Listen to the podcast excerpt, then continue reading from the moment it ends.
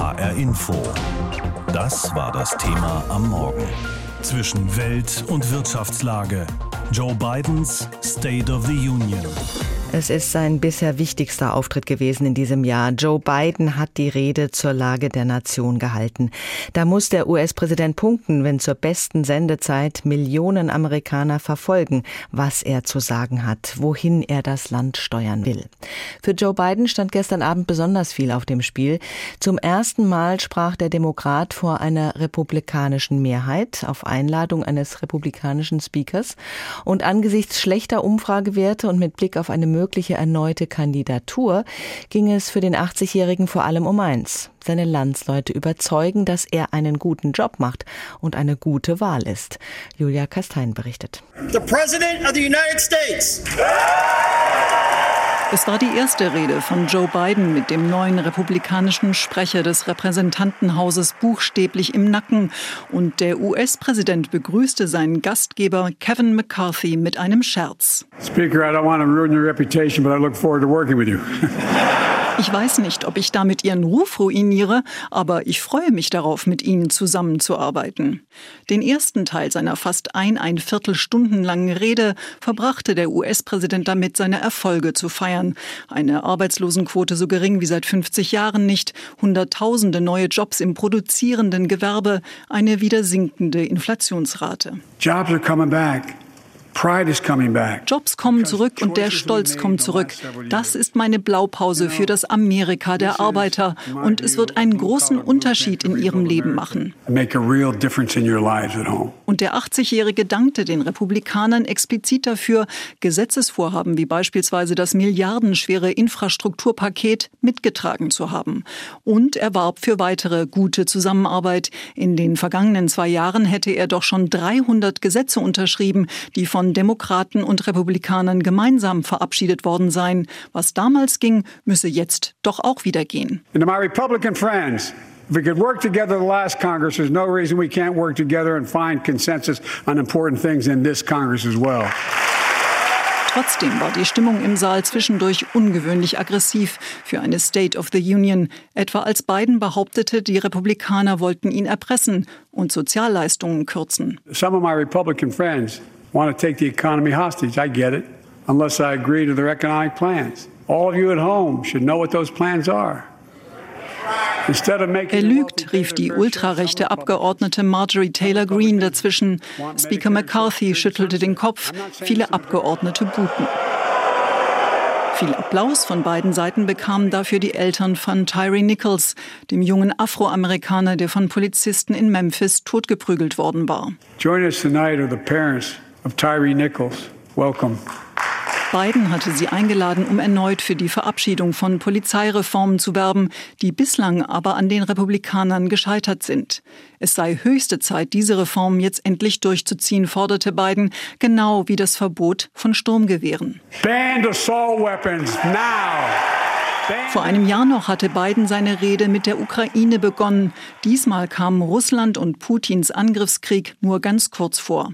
Amerika habe eine globale Koalition gegen Russland angeführt und er versprach der anwesenden ukrainischen Botschafterin, dass die Amerikaner und die Welt weiter hinter ihrem Land stünden. As long as it takes.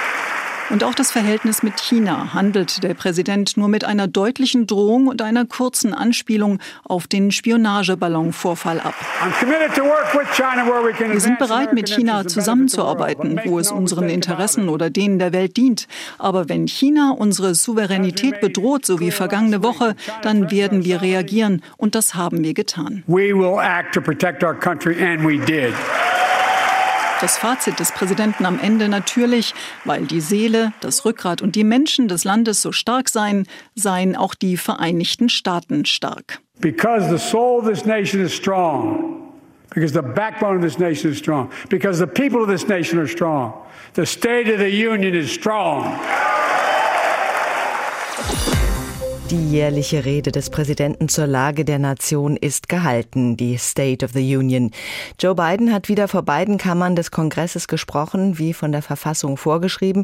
Das ist eine Art Rechenschaftsbericht, bei dem dann auch traditionell Mitglieder seines Kabinetts, des obersten Gerichts und hochrangige Militärs anwesend sind. Unser Korrespondent Ralf Borchardt hat auch zugehört.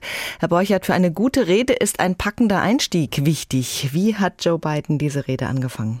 Mit einer doppelten Geste eigentlich. Er hat sich umgedreht zu Kevin McCarthy. Eigentlich ein Gegner, kann man sagen, neuer Sprecher des Repräsentantenhauses, andere Partei, und hat ihm mehrfach die Hand gereicht. Und er hat auch zu Beginn seiner Rede immer wieder von seinen republikanischen Freunden gesprochen.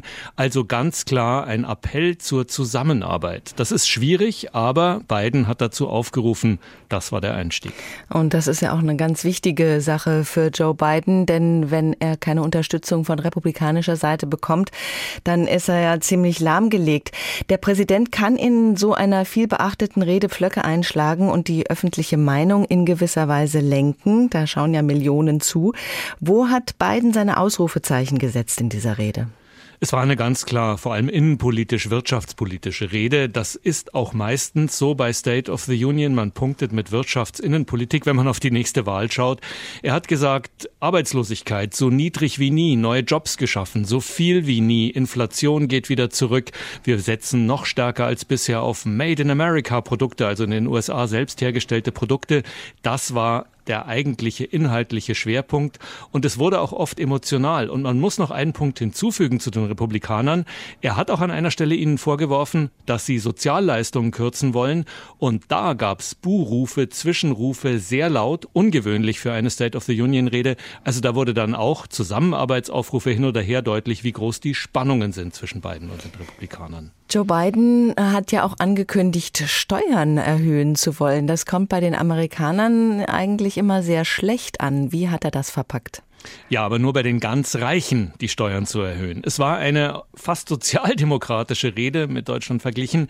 Er hat äh, eben die Reichen sehr stark attackiert, die kaum Steuern zahlen und eben zugunsten derer ähm, appelliert sozusagen, die, die Mittelklasse, die einfachen Leute, die Krankenschwestern, die Polizisten und denen hat er versprochen, mit mir keine Steuererhöhungen für euch, sondern wenn, dann nur für die Reicheren. Was hat er außenpolitisch gesagt? Es ist ja ein Konflikt mit China gerade ganz aktuell.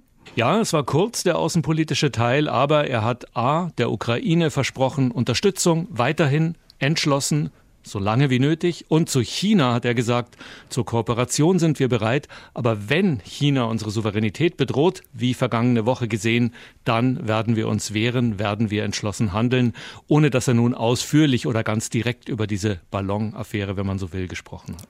In diesem Jahr gilt die State of the Union auch als inoffizieller Beginn des Wahlkampfes für die Präsidentschaftswahlen im November 2024. Da hatten viele darauf gewartet, dass Biden bei dieser Gelegenheit seinen Hut in den Ring werfen würde. Hat er aber nicht, oder? Offiziell nicht, nein. Das wird erwartet, dass das in den nächsten Wochen oder Monaten spätestens passiert. Aber es gab schon viele Stellen, fand ich, die konnte man als indirekte Ankündigung, ich will es nochmal wissen, verstehen. Er hat immer wieder gerufen, let's finish the job, lasst uns diesen Job zu Ende bringen. Und das kann man umgekehrt so lesen, er ist noch nicht zu Ende. Mein Eindruck, es war auch für Biden, er ist 80, das merkt man ihm an, eine relativ starke Rede. Er hat das aus sich herausgeholt, was geht. Mein Eindruck, er will es nochmal wissen und ist entschlossen, nochmal anzutreten auch wenn Umfragen sagen, die Mehrheit ist eher der Meinung, es sollte jemand Jüngeres ran. Gab es schon erste Reaktionen auf die Rede? Ja, vor allem eine offizielle. Es gab eine Gegenrede, auch das ist Tradition einer Republikanerin, Sarah Huckabee Sanders. Das ist eine Ex-Trump-Sprecherin, die halb so alt ist wie Biden. Das war natürlich bewusst so gesetzt. Und sie hat das Bild der Lage der Nation natürlich viel düsterer unter Biden gezeichnet und gesagt, wir sind in einer Krise, Biden ist schwach. Also das war die erste Reaktion. Ansonsten hier in der Presse, im Fernsehen, ja, bei den wohlwollenden Medien wird es als relativ starke Rede dargestellt, die eben indirekt auch eine Ankündigung war, Biden wird wohl nochmal kandidieren. Heute Nacht unserer Zeit hat der US-amerikanische Präsident seine Rede zur Lage der Nation gehalten. Joe Biden, der das Land befrieden und wieder vereinen wollte, ist jetzt seit gut zwei Jahren im Amt. Das ist also Halbzeit eigentlich auch in den USA. Einiges hat er in der Vergangenheit von seinen Projekten umsetzen können, vieles aber auch nicht. Professor Christian Lammert ist Professor für die Innenpolitik Nordamerikas am John F. Kennedy Institut der Freien Universität Berlin. Herr Professor Lammert, wie hat sich dieser Wille zur Einigung des Landes in der Rede von Joe Biden wiedergespiegelt? Ja, er hat immer wieder versucht, darauf hinzuweisen, dass er auch in seinen ersten zwei Jahren immer wieder mit den Republikanern zusammengearbeitet hat, ähm, dass es auch überparteiliche äh, Koalitionsbildungen im Kongress gegeben habe unter seiner Führung und dass er das jetzt auch fortführen will. Er hat den Republikanern angeboten, dass man eben die, die Arbeit zu Ende bringt, die er angefangen hat in den nächsten zwei Jahren. Aber gleichzeitig hat er auch ähm, wirklich starke Kritik an einigen ähm, Abgeordneten der Republikaner geäußert, dem, vor allem den ähm, radikalen rechten Flügel der Partei. Ich weiß nicht, ob die Strategie sein sollte, die Fraktion der Republikaner ein bisschen zu ähm, spalten. Äh, das äh, hörte sich manchmal so an und das ist dann natürlich nicht förderlich, um Einheit äh, zu bringen. Also es war so eine Mischung aus einem Angebot zur Zusammenarbeit, aber auch ganz deutlich machen, wo eben die Unterschiede in den Politikvorstellungen sind. Und die sind wirklich sehr, sehr groß. Bei den Midterm-Wahlen im letzten November haben sich die Republikaner ja nicht so sensationell durchsetzen können, wie es eigentlich erwartet worden war. Aber die Demokraten sind trotzdem nicht mehr sehr durchsetzungsstark, weil sie ihre Mehrheit im Repräsentantenhaus verloren haben. Was bedeutet das für die nächsten Monate bis zur Wahl, bis der Wahlkampf jetzt so richtig beginnt? Ist Joe Biden so ein bisschen lame duck? Ja, er hat jetzt keine Mehrheit mehr im Repräsentantenhaus. Überraschenderweise haben die Demokraten noch eine Mehrheit äh, im Senat äh, nicht nur halten können, sondern leicht ausbauen können. Aber das heißt, dass auch der Kongress jetzt gespalten ist. Äh, jeweils die eine Kammer wird von einer anderen Partei ähm, angeführt, was äh, die Erfahrung der letzten Jahre zeigt, dann immer zu einer Totalblockade führt. Und deswegen wird er nicht mehr viel umsetzen können äh, an Plänen. Und er hat auch keine großen neuen Reforminitiativen gestern in seiner Rede angekündigt. Er ist sich auch dessen bewusst, dass er jetzt einfach noch durchregieren muss. Dieses Jahr geht noch einigermaßen, aber dann fängt eh schon der Wahlkampf an und dann ist äh, die Politik gänzlich lahmgelegt. Also das hat man der Rede auch schon angemerkt. Und äh, die Republikaner kämpfen halt momentan auch mit äh, einer sehr radikalisierten kleinen Fraktion innerhalb der republikanischen Fraktion im Repräsentantenhaus. Und das macht das Ganze auch nicht leichter und momentan äh, stehen Verhandlungen an, um die Schuldenobergrenze in den USA anzuheben, damit man die Schulden auch äh, zurückzahlen kann. Und da deutet sich schon äh, ein intensiver politischer Konflikt zwischen den beiden Parteien an. Wie hat sich nach Ihrem Eindruck Joe Biden denn in dieser Rede präsentiert? Ja, er hat sich äh, versucht zu präsentieren als ein Präsident, äh, der die Not der amerikanischen Bevölkerung erkannt hat, ähm, schon einiges umgesetzt hat, um vor allem den arbeitenden Amerikanerinnen ähm, zu helfen, hier auch noch weiter Arbeitsplätze äh, zu schaffen, das Gesundheitssystem noch kostengünstiger zu gestalten. Er hat sich präsentiert als ein Präsident, der die Sorgen der Gesellschaft verstanden hat und er hat das gleichzeitig auch immer wieder mit Angriffen auf die Republikaner verbunden, die hier eine andere Politik verfolgen würden, die eben nicht den Interessen der amerikanischen Gesellschaft dienen würden. Er hat sich so ein bisschen wie das ja auch so seine Rolle war, ähm, als der Großvater präsentiert äh, der amerikanischen Gesellschaft, der äh, versucht eigentlich über den Parteigrenzen hinweg äh, zu regieren. Aber ähm, wenn man die Reaktionen auch aus dem Publikum, vor allem aus der Republikanischen Partei gesehen hat, wo Abgeordnete ihn als Lügner beschimpft haben. Ähm, äh, manche haben andere Schimpfworte reingeworfen. Da sieht man auch schon, wie von der Rhetorik her das Klima doch sehr, sehr angespannt ist.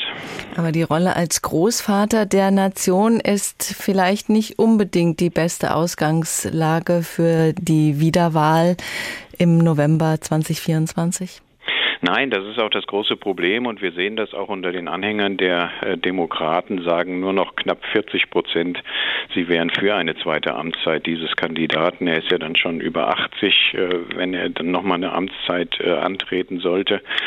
Vor ein paar Monaten waren das noch 52 äh, Prozent und man hört auch immer mehr ähm, demokratische Führungspolitiker, die ihre Zweifel äußern, ob es nicht besser wäre, mit einem anderen Kandidaten anzutreten.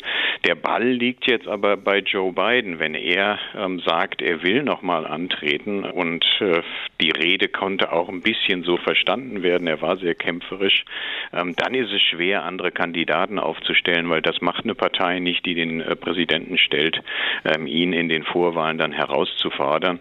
Also er muss die Entscheidung treffen äh, und sein Umfeld wird ihm sicherlich mitteilen, ähm, wie die Chancen stehen.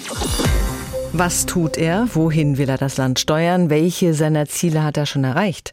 Joe Biden hat seine diesjährige Rede zur Lage der Nation gehalten und wir ziehen auch Bilanz. Seit zwei Jahren ist Joe Biden nun US-Präsident, Halbzeit also. Was hat er in diesen Jahren geschafft? Was kommt da in den nächsten zwei Jahren auf ihn zu? Und natürlich die große Frage, kommen da noch mehr Jahre? Lisa Muckelberg hat sich die Fragen vorgenommen. Joe Biden ist als US-Präsident angetreten, um ein gespaltenes Amerika wieder zu vereinen, nach den turbulenten Jahren mit Ex-Präsident Donald Trump. Er glättet die Wogen, aber danach übernimmt jemand anderes. Das war die Erwartung, als er antrat. Ob die sich jetzt noch erfüllt, ist zweifelhaft. Wir fangen gerade erst an, sagte er vor einigen Tagen auf einer Parteiveranstaltung der Demokraten in Philadelphia. Und weiter? I intend to get it done, more done. So let me ask you a simple question. Are you with me?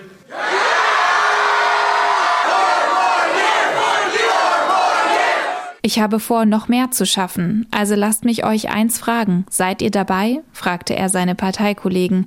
Und die antworteten mit lautem Jubel und dem Ruf nach vier weiteren Jahren, also einer erneuten Präsidentschaftskandidatur. Er selbst sagte im Dezember noch auf die Frage, ob er nochmal antreten wolle, This is ultimately a family decision. I think everybody wants me to run, but we're going to have discussions about it. My guess is it'll be early next year we make that judgment. Seine Familie wolle also, dass er nochmal antrete, aber es gäbe noch Diskussionsbedarf. Die Entscheidung würde er Anfang des neuen Jahres fällen, also jetzt. Bisher hat er sich jedoch noch nicht offiziell dazu geäußert. Sicherlich auch, um ein bisschen Abstand zu gewinnen zu den letzten Schlagzeilen mit seinem Namen. In seinem Haus wurden Geheimdokumente gefunden, die noch aus seiner Zeit als Vizepräsident stammen. Schlechtes Timing für Biden und seine Partei, die Ex-Präsident Trump scharf verurteilen, weil auch er geheime Dokumente in seinem Privatbesitz hatte. Eine weitere Sorge mit Blick auf eine mögliche Kandidatur von Biden ist sein Alter. Schon jetzt ist er mit 80 Jahren der älteste US-Präsident im Amt. Am Ende seiner möglichen zweiten Amtszeit wäre er 86 Jahre alt. Und auch andere Zahlen könnten noch ein Problem für Joe Biden werden. Seine Umfragewerte in der eigenen Partei bei den Demokraten. Nur 37 Prozent befürworten eine zweite Amtszeit. Vor den Zwischenwahlen im November lag diese Zahl noch bei 52 Prozent. Dabei kann sich die Halbzeitbilanz von Bidens Präsidentschaft durchaus sehen lassen. Laut Washington Post hat er knapp die Hälfte seiner Versprechen umgesetzt, darunter ein großes Sozial- und Klimaschutzpaket und hunderte Milliarden US-Dollar für den Ausbau von Infrastruktur. Die nächsten zwei Jahre im Weißen Haus dürften schwieriger werden, weil mit dem Repräsentantenhaus eine Kammer des Kongresses an die Republikaner gefallen ist. Um große Gesetzesvorhaben durchzusetzen, muss Biden nun mit ihnen zusammenarbeiten.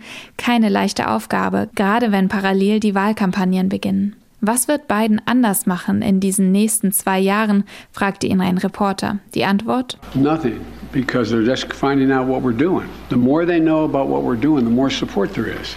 Nichts. Die Leute fangen erst an zu verstehen, was wir für sie tun. Je mehr sie wissen, desto größer wird ihre Unterstützung, antwortete Biden. Ob sich das bewahrheitet, wird sich zeigen und auch, ob die Menschen in den USA ihm eine mögliche zweite Amtszeit zutrauen. HR Info. Das Thema. Wer es hört, hat mehr zu sagen.